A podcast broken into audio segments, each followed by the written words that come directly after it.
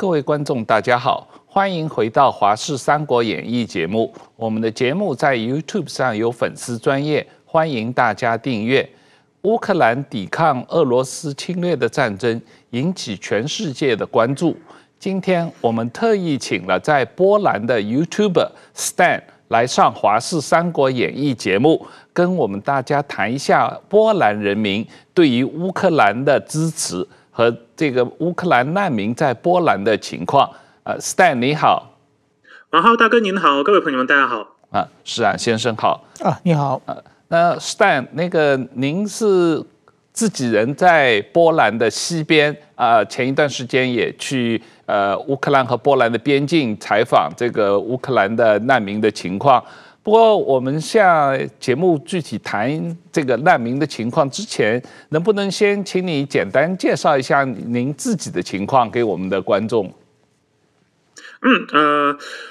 呃，是这样子，我是住在波兰西边，比较靠近德国边界。其实，呃，从我这边出发的话，其实柏林比华沙还要近，所以如果有一些最近，比方说支持乌克兰的活动，我是去柏林的几率会比较高一点。那我在呃台湾读过书，然后在台湾住过九年，然后在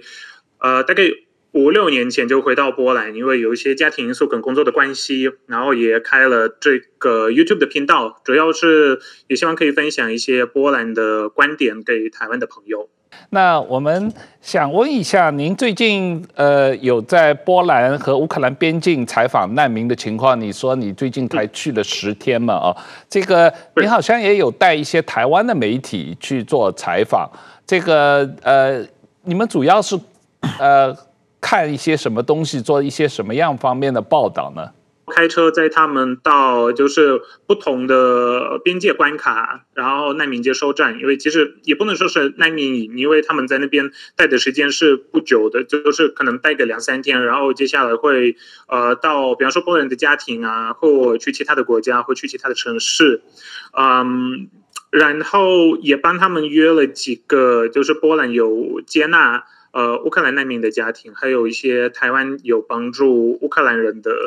呃，一些在波兰的、呃、台湾人这样子，然后陪同了大概十天的时间。是，我们想在为了帮助这个呃节目的观众了解啊，先呃播一下这个呃波兰和乌克兰的这个呃地图，因为乌克兰和波兰相互之间有将近五百多公里的边境啊，所以实际上是。两边的关系非常的密切。呃，我的理解，在战争爆发之前，乌克兰本来就有将近一百多万人在波兰工作啊，所以实际上，呃，两个国家的往来是非常多的。那么战争爆发以后，呃，这个。有一张这个图说，这个乌克兰大概有三百多万的难民啊，呃，这个战争爆发以后来到了这个周边的各个国家，其中最主要是到波兰啊，波兰大概接收了两百多万，可能两百三十万到两百五十万的乌克兰难民，承担了这个最大的接受呃乌克兰难民的工作，这方面这个呃。波兰人民的这个呃资源非常的非常的了不起。那我们还有最后一张图，呃，大概的呃简单的比较了一下波兰跟这个乌克兰的两个国家的人口、呃国土和这个经济的一些最基本的状况，呃，帮助这个观众对这个波兰和乌克兰这两个国家有一个基本的概念。那 Stan 这个呃。听说这个乌克兰呃波兰不好意思，波兰的人民全国动员啊，自发的这个接纳了两百多万，将近两百五十万的波兰难民到家里住宿，呃，这个是一个很了不起的情况，你能不能跟我们介绍一下？因为呃现在。各国的媒体报道的，好像就是这场战争爆发以来，波兰特别热情的想要帮助乌克兰。不过，我必须要补充一件事情，呃，这场战争它不是二月二十四号爆发的，因为乌克兰人跟俄罗斯的那个对抗是从二零一四年，就是克里米亚被侵占，跟俄罗斯派军队到呃东部的那两个乌克兰的州，就是呃顿涅茨克跟卢甘斯克。那边，那个时候就有第一批呃来自乌克兰的难民，也大概人数也有接近一百一百万人。那那些人大部分的也是也是到波兰这边，也是到我们波兰这边。那再加上两国之间的关系，两国之间的往来，呃，也是非常深的，有很多那种混合家庭的。然然后在呃，比方说先生是波兰人，然后太太是乌克兰人，或者是先生是乌克兰人，呃，太太是波兰人。然后在乌克兰那边也有，嗯，还蛮多就是波兰族的人，因为以前。在波兰跟乌克兰边界，呃，那些区域，他们有一阵子是属于波兰的，有一阵子是属于乌克兰的，所以就是人口是还蛮，就是也有波兰人，也有乌克兰人在。那，呃，二月二十四号以来，呃，是真的人数突然间变得非常的多。但是我觉得在这时候要强调，其实因为两个国家以前的往来就是很密切，然后波兰对乌克兰对白白俄罗斯有一个。类似就是责任感，因为波兰算是民主化比较早一点的国家，然后也认为对我们的东部的邻居，就是如果能提供什么精神上的帮助，呃，经济上面的帮助，或是就是在啊、呃、让他们更快的民主化的一些协助，波兰觉得是有责任的。呃，如果我们讲到白罗斯的话，像是在呃上次白罗斯总统大选，呃，实际上。得到多数选票的是季哈诺夫斯卡娅，就是一个女生。那上一次呃，美国举办的民主论坛，就是季哈诺夫斯卡娅也有演讲，但是她的所在地是在哪？她她人在哪里？因为她被卢卡申科追杀嘛，所以她就是直接跑到波兰。所以算是波兰对白罗斯跟乌克兰的呃支持跟协助是还蛮大的。那这一次。战争爆发，就是大规模的战争爆发，有很多呃乌克兰的难民到波兰这边。其实波兰人也觉得，呃，接纳他们也是一种人道主义，或是呃，就是你身为一个人类，你做人的一个最基本你必须要做到的事情。所以我这一次有带台湾的媒体采访一些就是这种的家庭啊，就呃其中一个是我的朋友，他们在华沙附近有接纳了。八个乌克兰人，呃，因为刚好那时候他们有盖新房子嘛，然后旧的房子就是让呃那些呃乌克兰人住，也有帮助他们在波兰找工作，所以就是呃他们来了之后，就是直接有一个收入来源，因为乌克兰人也会不好意思嘛，就是呃战争爆发，那他们也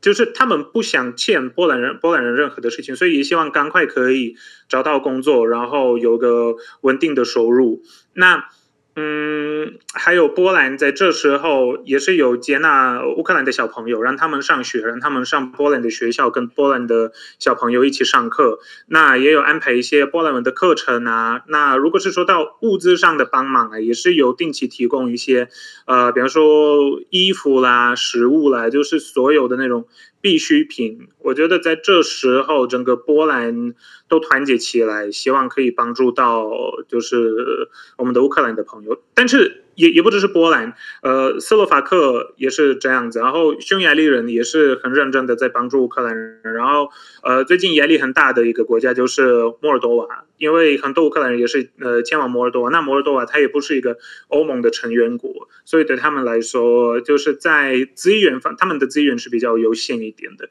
但是整体来讲，乌克兰的邻居都有呃。团结起来，然后想要帮助，就是遇到战争的、遇到灾难的乌克兰朋友。嗯，是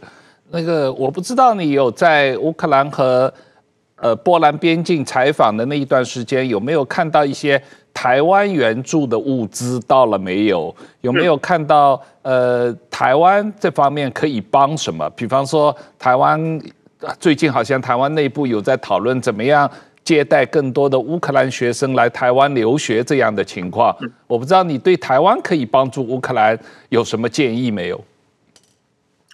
啊、呃，主要是这样子。其实在，在呃波兰的台湾人也很很多人都有募资，然后也也有提供各式各样的，比方说从就是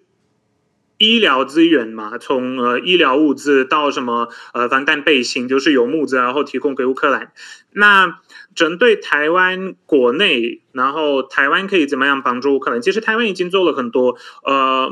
最关键的一件事情是，呃，台湾愿意呃制裁俄罗斯，嗯，这是。最关键的事情，然后台湾也募资了很多，就是有超过呃三千万美金的一个金额。我我我上次看资料是三千万呃三千多万美金，现在这个数字应该是更高了。然后也有提供呃物资，然后也有呃帮助波兰呃可以接纳更多的呃来自乌克兰的难民。嗯啊，我想请教一下关于难民的想法。我其实呢，呃，我这并并并不只是台湾啊，日本对接受难民也是比较消极的。那么韩国其实也是蛮消极的，就是好像。在这个东北亚这个文化圈子里边，好像对难民，我觉得台湾人是很热情的。这次呃，帮帮助这个支持乌克兰，虽然过去台湾跟乌克兰没有外交关系，呃，互动也并不是很多，但是台湾这次感到非常热情。呃，但是说呢，比如说要接下难民这个事情，我在脸书上讲，我讲台湾作为一个今后在国际社会走下去的话，有很多要要承担的义务，必须要承担。那么过去香港的呃，就是送终的时候，他香港的难民，我其实我也写也写文章批评过，我觉得台湾并不是很积极的。当然，当时香港因为有一个国安危机嘛，有可能有中国的间谍混在里边。但是乌克兰的话没有这国安危机嘛？我说是不是台湾需要就是更。开阔一点，这个接多接收一些。但是我这么写的话，就我在网书上网这个我在脸书上就很多很多台湾人来批评我，呃，对对这个表示不是很满满意。其实我个人认为，台湾今天台湾在接受国际别的国家难民，其实也许在如果两岸不幸开战的话，也许在呃几年十年之后。全世界要讨论要不要接受台湾难民的问题，所以我认为这是一个很，其实是台湾人应该正面讨论的一个问题了。但是说很很遗憾，台湾整个社会中一一说到难民问题的话，大家都在呃都在回避。那么其实日本也是一样，我也我也在写文章，在日本媒体批评日本政府的难民政策。呃，那么我觉得是不是呃？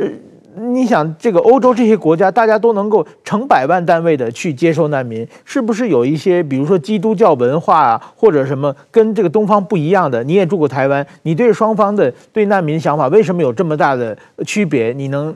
听想听一下您的见解？非常感谢石板先生您的提问，因为针对台湾的难民政策，呃，我的想法是跟您很接近的，因为我觉得台湾身为一个国际社会的一份子，一个民主国家，一个非常注重人道主义的一个国家，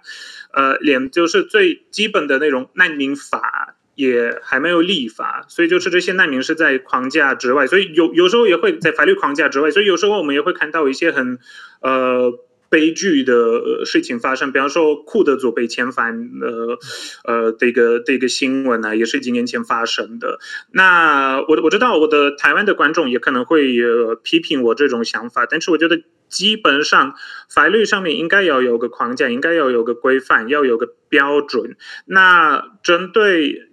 接不接纳，接不接受难民，然后要接纳多少，就是国家的资源，然后一些国家安全相关的考量。呃，我觉得这是另外一个问题。你国家安全的考量，你其实可以嗯。做一些不同的法律上的限制，比如说你如果是发现跟呃独裁政权有关系，你就可以剥夺居留权，因为这个不是真的难民。但是当然是来自呃，就是比方说战争区域啊，或一些独裁独裁主义国家呃的难民，也是也是有个国家安全相关的一些疑虑跟考量。那波兰其实如果我们回到二零一五年的时候，那时候有呃。大量的来自呃叙利亚、利比亚、来自呃中东跟北非国家的难民危机，那个时候波兰政府态度是非常强硬的，是不想接受来自那些不同的区域的难民。呃，主要的解释的方法也是他们说，因为跟呃波兰的文化跟波兰的宗教差异太大，所以他们不会呃。太容易融入波兰的社会。乌克兰的不一样的点，就是因为从文化、语言、传统，就是历史，都是跟波兰走得非常的近，所以波兰才会比较愿意接受来自乌克兰的难民。但是这个问题是很复杂，针对台湾要不要收乌克兰的难民，我觉得这个是台湾人要自己找出一个答案。但是你。你不一定收难民，你你也可以用其他的方方式来帮助他们。他们现在非常需要物资，然后也非常需要武器，然后因为对抗俄罗斯，就其实战争本身就是一个很贵的事情啊，然后尤其是你在对抗呃军事势力第二大的一个国家嘛，就是俄罗斯嘛，然后俄罗斯也是不完全不完全不把自己的人当人看的，就是直接当炮灰，然后等于送他们死。这个你在对抗这种的完全没有人道可言的敌人，其实你是特别辛苦的。那说不收难民，我觉得。这个问题，我觉得每个台湾人要心里有有自己的答案，但是你不一定要收难民，你有其他的方式可以协助乌克兰。我想谈一下这个波兰，呃，在整个欧盟中间起到的一个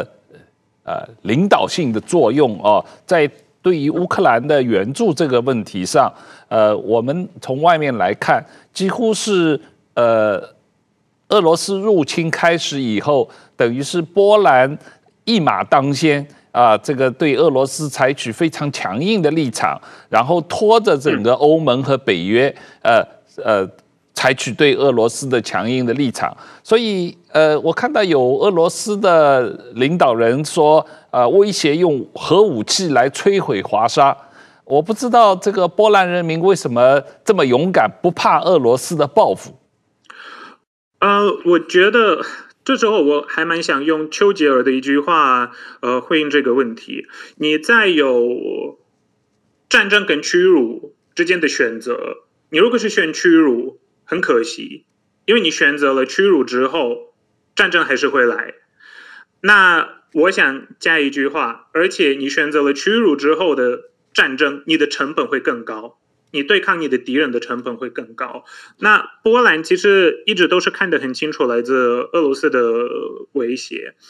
从波兰加入北约到呃北约到现在，其实波兰一直在呼吁盟友，就是要更加的注意来自东方的一个来自东方的一个威胁。因为呃，二零零八年呢，俄罗斯有侵略乔治亚。那时候欧盟北约没有什么强烈的反应，然后二零一四年俄罗斯侵略乌克兰第一次，就是呃也等于实际上侵占了乌克兰东部的两个州，然后再加上克里米亚也被他们占领了。那个时候国际社会也没有什么强烈的反应，然后在能源政策方面，呃，波兰一直说不可以盖北溪二号，就是。不可以在能源安全方面太过于依赖俄罗斯，因你一定要能源多元化，因为你今天是你的核心的一个呃国家政策方面的一个能源安全是掌握在一个独裁者、一个独裁国家的手上。而且，如果尤其是我们看德国，德国在这时候，呃，我觉得真的也是不把整体的欧洲的区域安全呃放在眼前，因为德国以前他们想要扮演的什么样的角色，就是他们的环保主义跟绿能的政策，呃，像是最近大家在很热烈的讨论 Fit for 55，就是那个欧洲二零三零年的时候，嗯、温室气体要减量百分之五十五，但是这个对每个家庭啊，无论是波兰的、德国的、西班牙的、法国的，呃，增加的成本跟压力是非常大的。你如果是看现在整个欧洲的能源，大概百分之五六十的成本就是来自于那些环保的政策，这个是很可怕的事情。等于我们就是呃拿石头砸自己的脚啊，然后这样子，波兰一直呼吁，还被呃还被嘲笑。还被欧盟其他的国家嘲笑说啊，呃，俄罗斯还是能沟通的，还是能往来的。呃，我觉得像是川普执政的时候，川普也是算是美国历年来第一个总统把这个问题有点出来，然后说德国不可以这样子，然后也不可以在呃北约北约的费用呃方面赖账。其实如果我们看，只有波兰愿意把自己的呃军事预算从 GDP 的两趴。提升到三趴，嗯，这是一个很重要的事情。然后再讲能源安全方面，嗯，这个这个可以讲的稍微呃稍微细一点，因为嗯，波兰一直主张就是不要跟俄罗斯购买那个天然气，但是能源的问题可以怎么样解决？呃，其实也有一个呃 Baltic Pipe。就是叫做波罗的海管道，就是从挪威、丹麦呃到波兰，就是一个一个输天然气管道，然后它的容量就是一年可以运送大概一百亿一百亿立方米天然气每年。然后在波兰呃西北部有盖一个非常的呃非常大的机器站，刚好是专门来嗯、来接呃接受那个美国的一体天然呃天然气，然后再加上波兰也有。在考虑建立一个核电厂，就是你不能完全把再生能源当做你的一个主要的能源的来源，因为不稳定，然后供电也是常常会有遇到一些问题啊。就是简简单来讲，风力发电，你你今天没有风，你就没有电嘛，所以你还是必须要依靠传统的煤炭啊、石油、天然气啊，呃，甚至到核能。那就是要看在你的能源方面，这个这个可能讲的，呃，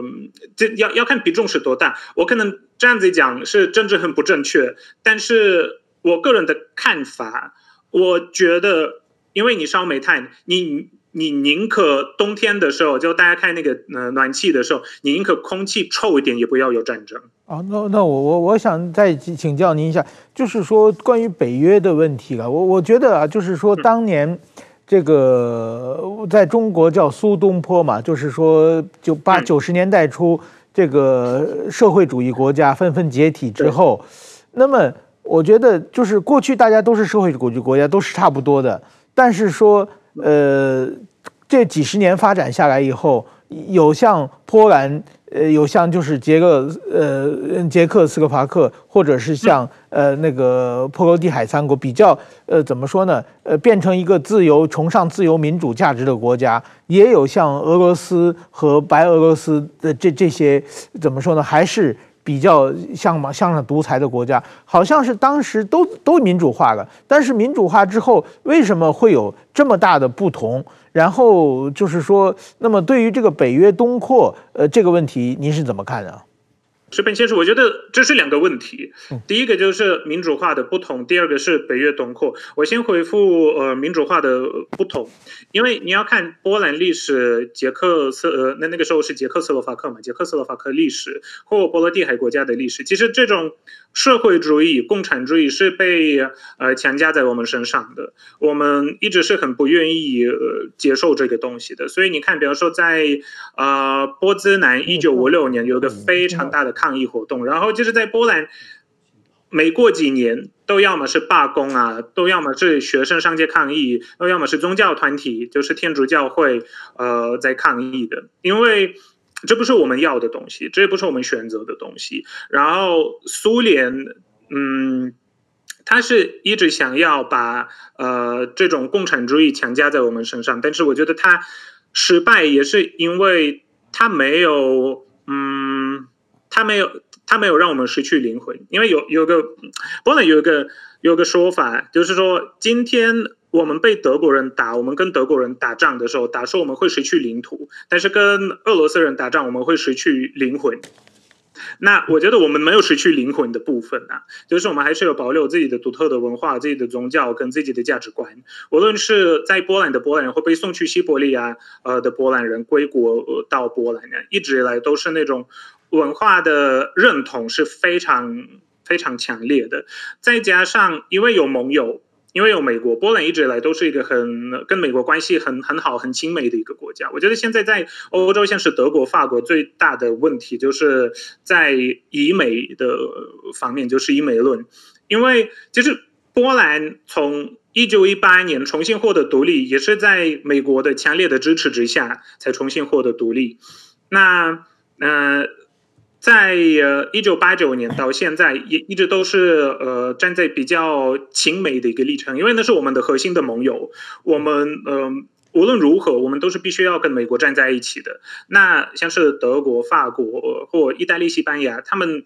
也是，这也是有时候到像是俄罗斯的大外宣啊，或一些比较嗯偏左派一点的学者的影响，呃。所以才会造成他们在呃对外政策方面的比较亲俄的一个的一个走向。那民主化的不同，我觉得在这方面我也必须要讲到呃转型正义的一个一个议题，因为俄罗斯他们没有走转型正义，他们没有完全做做做那种去共产化，他们到目前为止第二大党就是俄罗斯共产党，然后再来，他们也没有谴责以前苏共政府所作所为，呃，连对邻居所所做的事情也没有谴责过。唯一一个呃，因为卡廷惨案就是塔呃卡廷大屠杀，只有俄罗斯的叶尔辛总统。他有道歉，他有对波兰道歉。后来普京把这件事情当做完全就是完全忽略，忘记了，忘记了有这件事情。那嗯，因为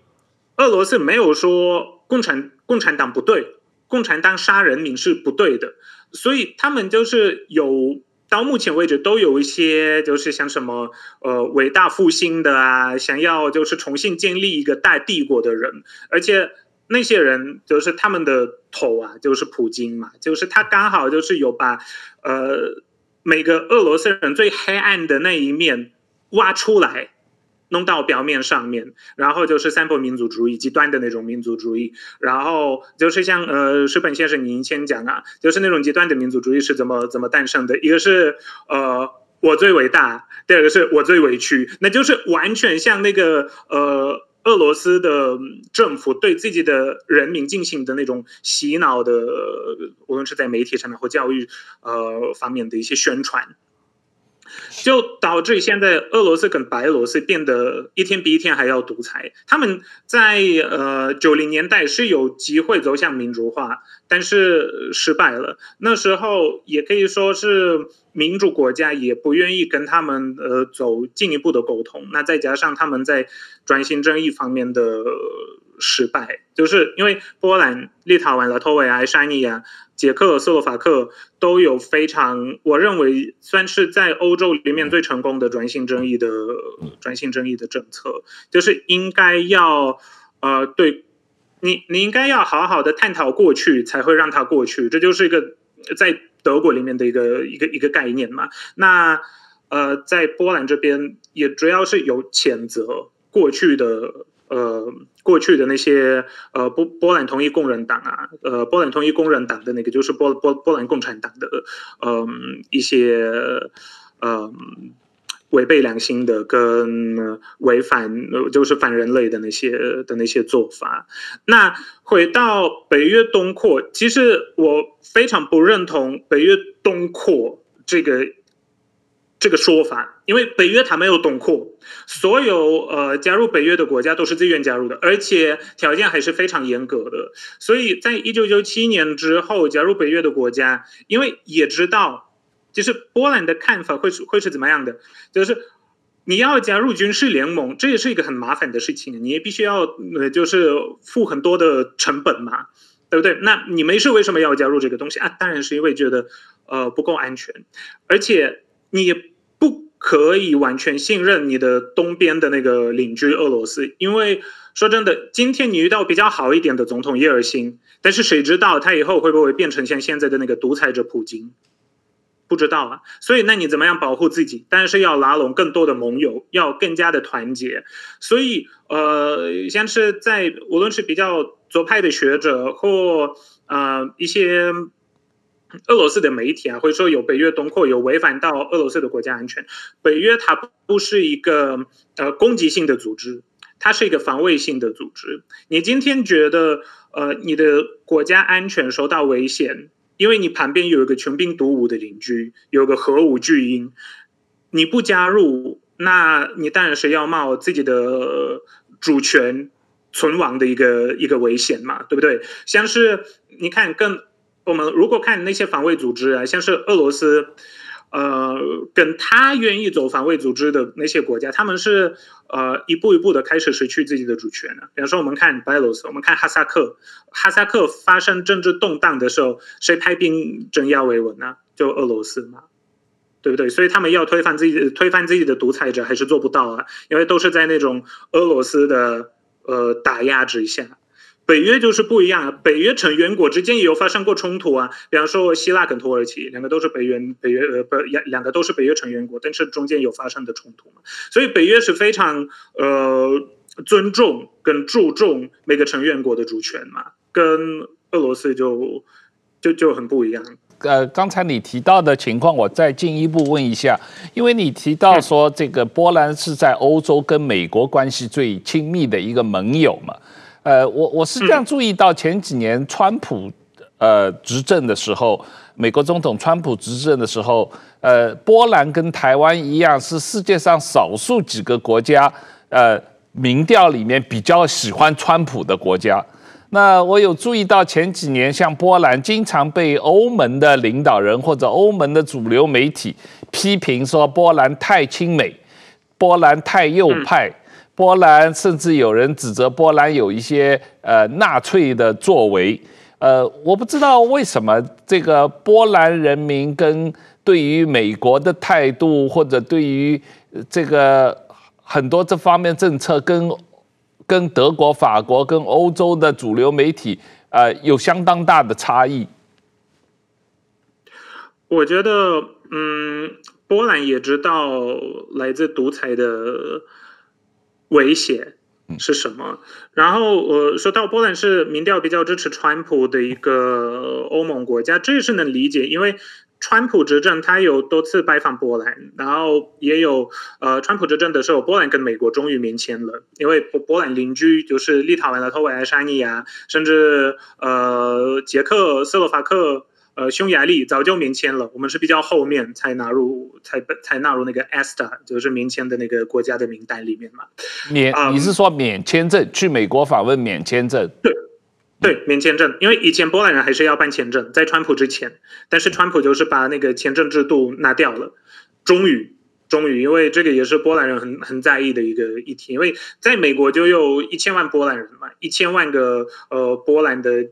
呃波波兰裔啊，就是有一些虽然已经是忘记了波兰人，但是他们对自我的那种认同还是是 Polish American，就是呃博弈的。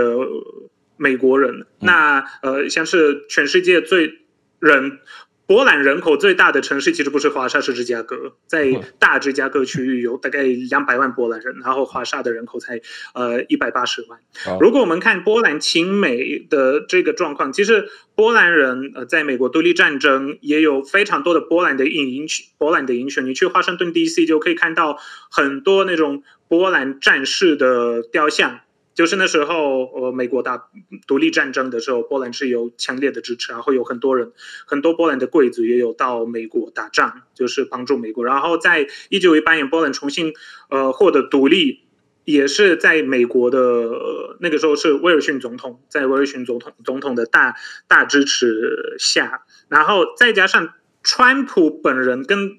就是讲。广一点，共和党，呃，共和党的领导人也是有派比较多的呃军队部署到波兰，这也是增加我们的国家安全。嗯、再加上在能源多元化方面，美国也是强烈的支持波兰啊。无论是在盖呃在波兰的西北部的那个接气站，或者是在讲未来可能是盖核电站，美国也是想要。加入的美国也是想要参与跟帮忙，所以我觉得波兰不亲美或不亲川普，这个我觉得也也会很奇怪嘛。毕竟美国对我们很友善，然后再加上在呃历史方面也是有非常密切的往来。我觉得比较奇怪的事情，反而就是其他的欧盟国家不亲美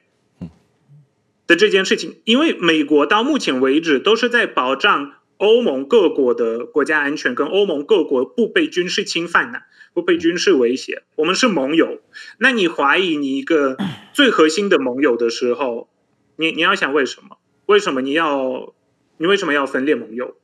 对不对？那在这里会不会有什么其他的呃政治考量跟其他的政治因素？所以为什么德国、法国相较之下就是比较亲俄或比较亲中？我觉得在这时候也是他们。呃，觉得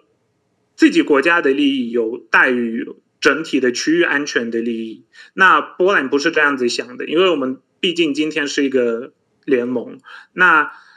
德国跟法国再来，我我觉得也也是因为在跟俄罗斯之间还有还有两个国家嘛，还有波兰，还有乌克兰，就是才才会到才会到俄罗斯那边嘛，所以觉得德德国比较远，比较远的会轮不到他们嘛。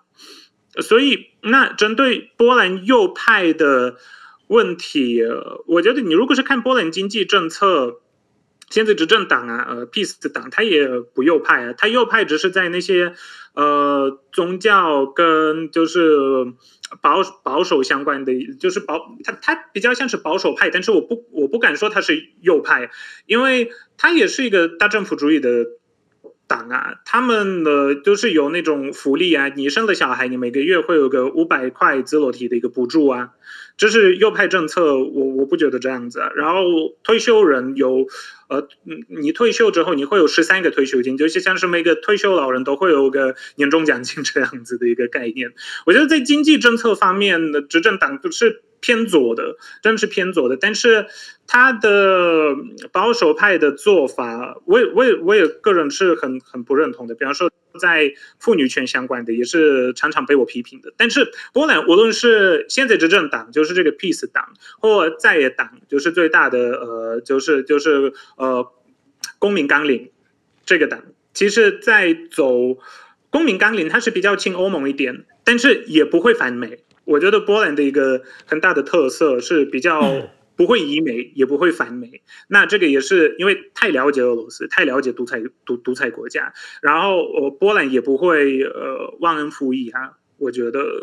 呃，就是直接讲一点，我们我们就是会，我我们是很好的朋友，也是很好的盟友，然后完全不会抛弃跟放弃以前对我们对我们好的人啊。嗯嗯。哦，我我听您的话，我有两点感想啊。一个，刚才您才提到的转型正义啊，确实，我觉得转型正义是很重要的。那么我们现在看到很多的国家，就是民主化之后，因为他没有对过去的一些罪恶做一个总结，呃，所以说呢，当他们这个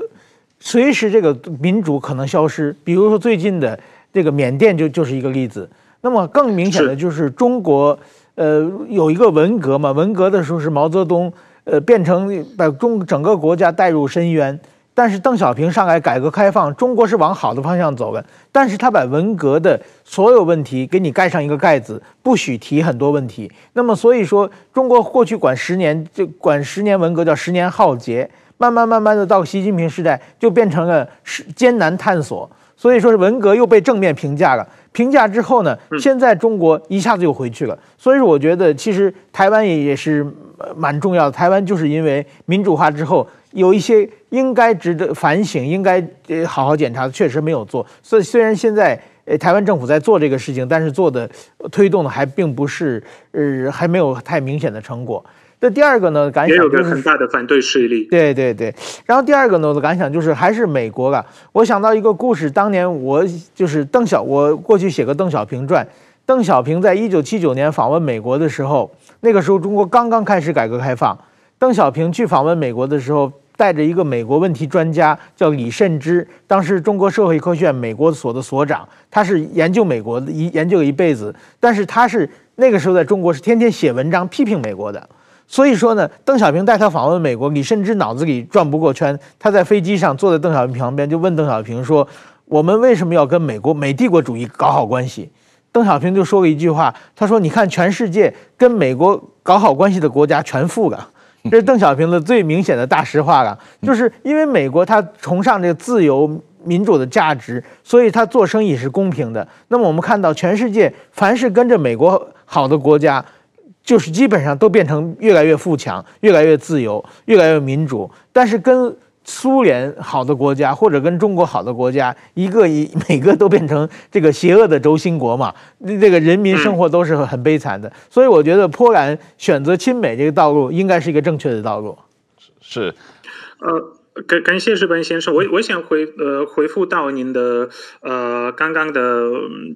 刚刚的那几句话，我觉得呃，西方国家也犯了一个很大的错误。你不可以渴望你，你不可以期待一个国家，因为它的经济发展起来才会民主化，因为这个是完全没有没有相相关的事情。比如说，我们看到很多经济很发达的国家，比如说呃，阿联酋。或沙特阿拉伯，嗯，经济很发达，没错。然后中国现在经济也发展起来，但但是他们有有走向民主化嘛？就就就没有嘛？就是经济的繁荣不一定会带动一个民主民主的发展。那那些选择跟呃苏联、跟中国、跟那些呃独裁国家好的。政权，因为我我也不敢说是国家自己国家做了这个选择，因为他们常常是很不自由的国家嘛。他们而且中国跟俄罗斯，他不会说哦，我想要改变，我我希望你民主化。美国是会要求的，美国跟西方国家是会要求你做一些改革了，你做一些改变，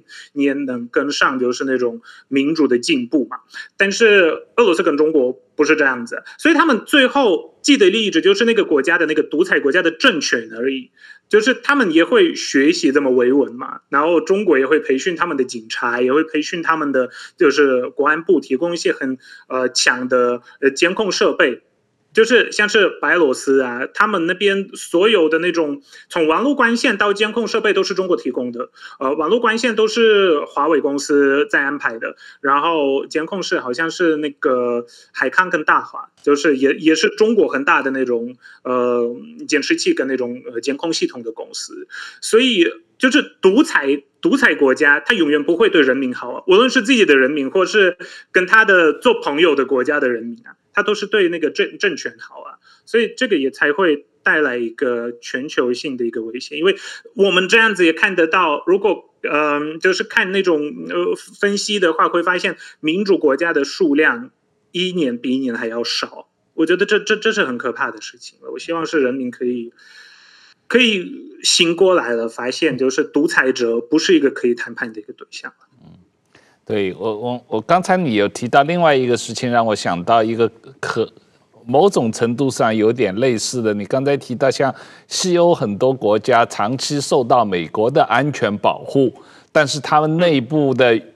舆论或者领导人，呃，有有经常有这种反美或者以美的论点啊。那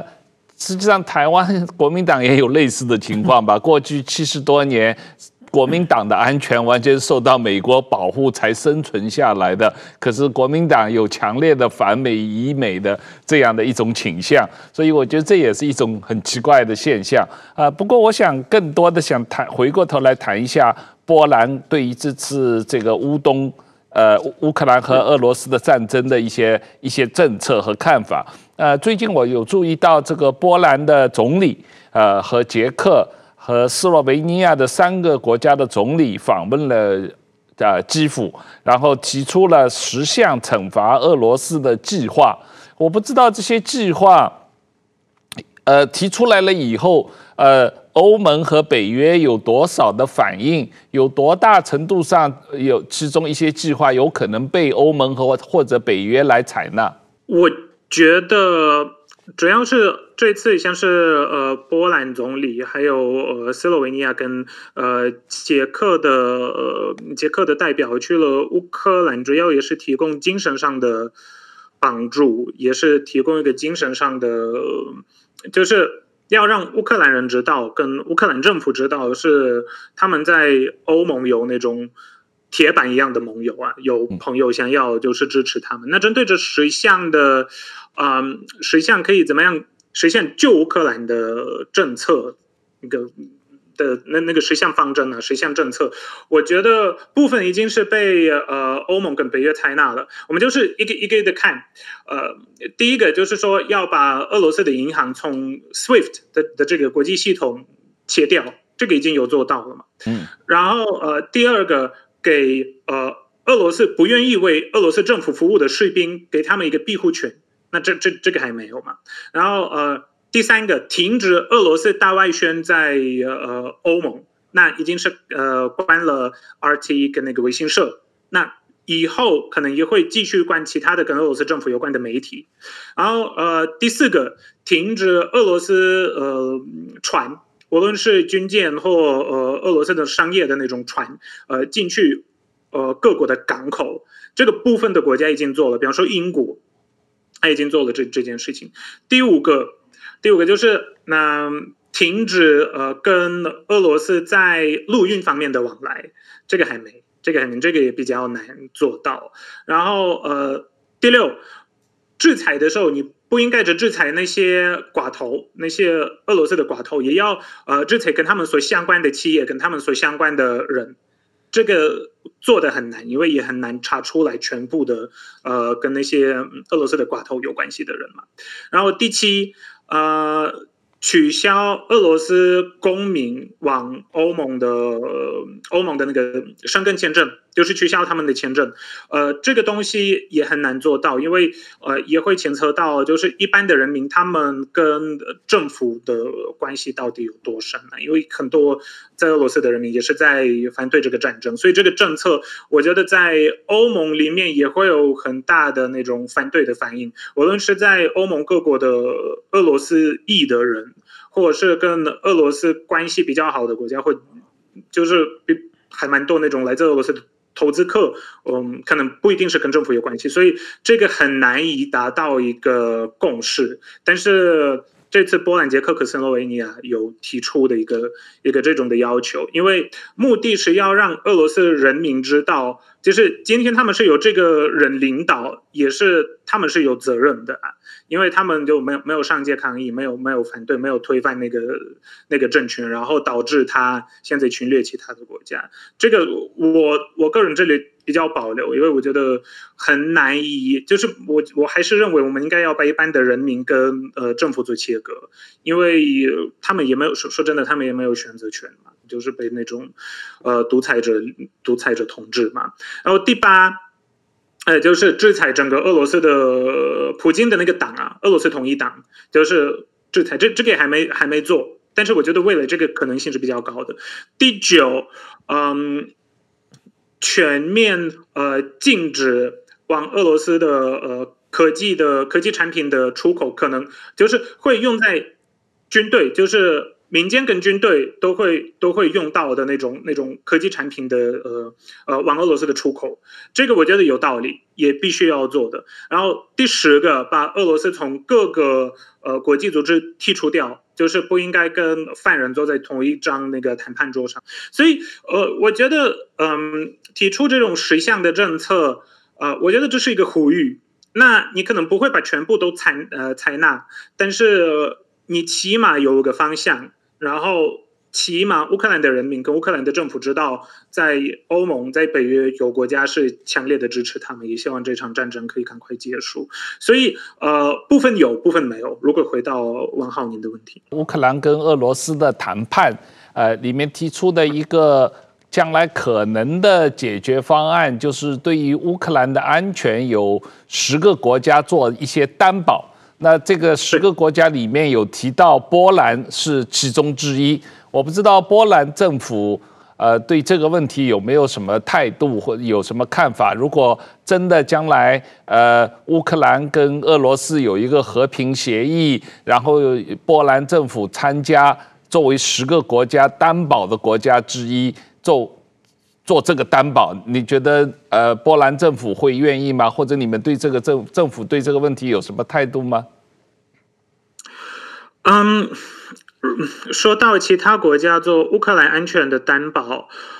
嗯，我觉得听起来是可行的，听起来也可能是一个解决的方法。但是每次提到担保的时候，我会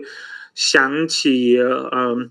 布达佩斯的备忘录，就是一九九四年的备忘录。嗯、那时候乌克兰放弃它的核武，然后有呃美国、英国跟俄罗斯做一个安全的担保，就是那那几个国家必须要保障乌克兰的领土完整。呃，最后发生了二零一四年，然后接下来就是二零二二年。所以我觉得在呃要看细节，而且我觉得乌克兰不可以被。剥夺他能参与呃欧盟跟北约的权利，我觉得，嗯，乌克兰说他要做中立国家，但是可以继续采购像是美国的欧盟呃美美国的北约的武器，嗯，这是一个做法，但是我觉得他也没有办法百分百保障乌克兰的安全。你真的要保障乌克兰的安全，你应该要让他加入呃一个就是军事联盟，就是跟美国跟欧盟呃。站站在一起的一个军事联盟就是北约。那这一次的谈判也要看乌克兰人民是怎么想哦。那你当然你要成为一个中立国家，那是需要公投的。那你有没有办法？当外国的军队在你的领土上面，包括克里米亚，包括呃顿涅茨克跟呃卢甘斯克，有敌国的军队，基辅附近有敌国的军队，你有有有那个敌国的军队，你有你有办法办公投吗？那个呃公投的可信度是多高的？所以我觉得，首先呃我们要达到的一个、结果就是，俄罗斯必须要撤军。从他所占领的区域撤军，然后再来回到谈判桌上面，就是看呃俄罗斯的要求是什么，乌克兰希望达到的结果是什么。我们时间也差不多了，我最后简单的问一个问题：就你最近去呃乌克兰边境考察的情况，你觉得这个乌克兰人民的这个抵抗俄罗斯的意志或者这个士气怎么样？你觉得乌克兰有可能把俄罗斯军队完全赶出去吗？哦，我甚至看到更多，我看到不只是乌克兰人，我也看到来自台湾的志愿军，嗯，就是要到乌克兰跟乌克兰人站在一起捍卫民主跟自由。我有看到波兰的军人，呃，就是就是自愿，就是志愿者，就是要到呃乌克兰。然后来自英国的人也有，来自美国的人也有，好像就是现在全球的。有那种军事经验的人都希望可以呃帮助到乌克兰。那乌克兰自己的士气啊，当然是大于俄罗斯的士气，这这个很明显。他们就是在在打保卫战嘛，他们就是在保护自己的国家，保护自己的领土。嗯，能不能把俄罗斯赶出去？我觉得在这时候我们要看，其实有很多不确定因素，也要看俄罗斯境内。会不会发生那种大型的抗议，就是推翻这个这个普京的政权、普京的那个政府？因为目前来讲，这些制裁已经开始对俄罗斯有有所影响嘛。那看看能不能逼上俄罗斯人民上街，这这这是一个考量。第二个考量来自美国、来自欧盟的帮助。然后，嗯，我觉得乌克兰人、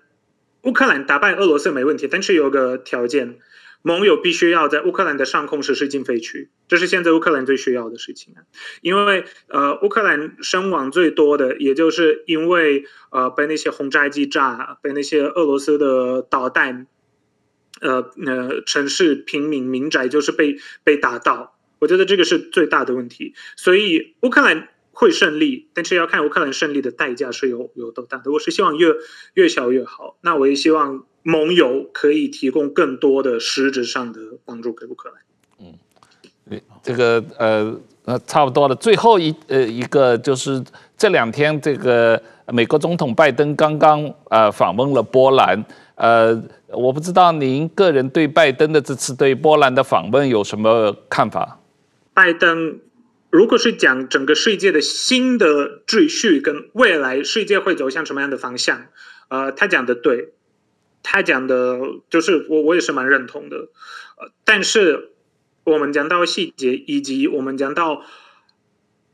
短期内可以怎么样帮助乌克兰，我觉得在这时候他没有回答到现在目前所有的波兰人、乌克兰人跟所有的那种邻居国家的问题。嗯，一大方向他讲的对，但是一短期可以怎么样帮助的帮帮助乌克兰，他没有说，我觉得这个是比较可惜的点。嗯。好，那今天谢谢你的时间，那我们时间也差不多了。这个谢谢 Stan，谢谢石板，谢谢大家。感谢感谢感谢王浩，感谢石板，感谢。